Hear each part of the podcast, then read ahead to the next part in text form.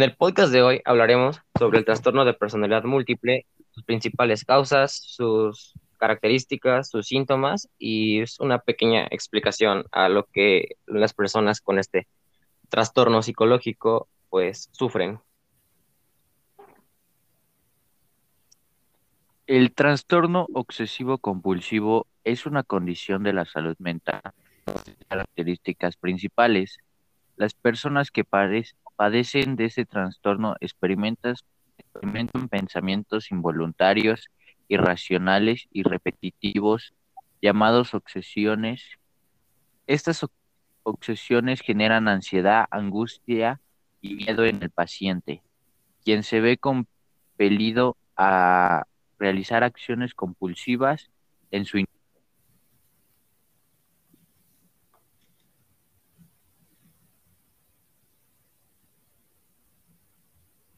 La causa principal de un trastorno disociativo puede ser la reacción a un trauma.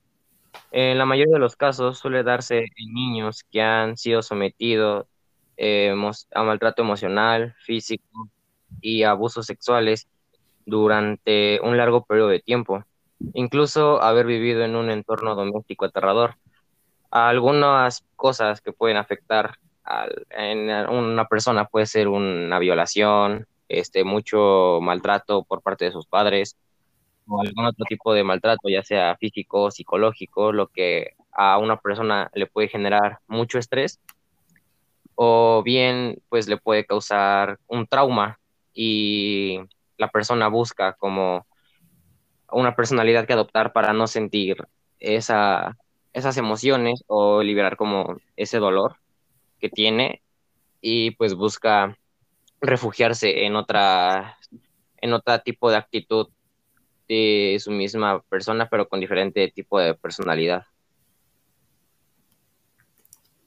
Bueno, algunas características son que las personas que sufren de, este síntoma a menudo se sienten obligadas a realizar tareas de una manera simétrica, ordenada.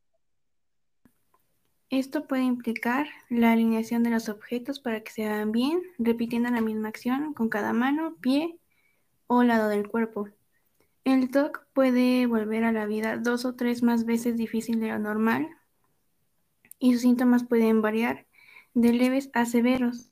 El tratamiento incluye terapias de conservación, eh, como la terapia cognitivo-conductal, la medicación y la terapia de exposición y previsión de respuestas. Cuando la persona se le impide enfrentarse a sus miedos, mientras el comportamiento compulsivo y sus rituales pueden tardar varias horas al día, algunas personas que sufren del TOC aún pueden sobrellevar una vida cotidiana. Otros encuentran en la condición tan impactante que no pueden trabajar, estudiar, tener una vida social o incluso salir de casa.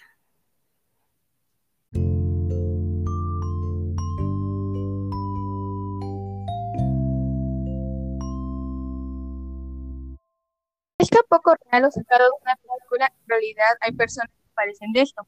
Por ello, a continuación les diré tres casos sobre este trastorno. El primer caso, conocido de personalidad múltiple.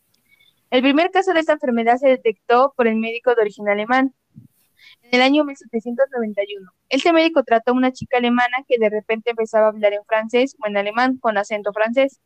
Existía una relación entre las dos personalidades, ya que la personalidad secundaria conocía la primaria y mantenía su recuerdo, aunque la primaria no conocía a la secundaria. El segundo caso es Felia X, que era una personalidad tímida y vivaz. Él es el tercer y condenaron al padre, ahora de 74 años, en una pena de prisión de 45 años. Jenny tiene por ello lesiones permanentes. Esto ha requerido cirugías extensas. A continuación les mencionaré los síntomas más comunes.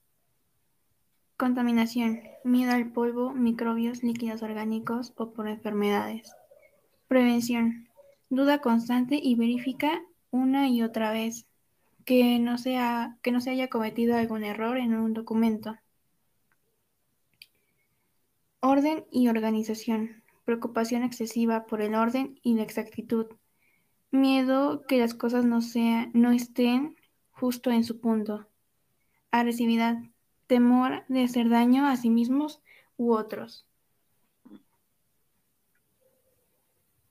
Y ahora eh, vamos a hablar lo que es cómo tratar este tipo de enfermedades, que para ellos no es fácil asimilar, pero para esto hay profesionales que ayudan a personas con estos casos y se han logrado extraordinarios avances en el tratamiento de las enfermedades mentales. Como resultado, hoy en día es posible tratar muchos trastornos psiquiátricos casi con tanto éxito como el alcanzado en el tratamiento de los trastornos físicos. La mayoría de los métodos de tratamiento de las enfermedades psiquiátricas se clasifican en dos, somático y fisioterapéutico.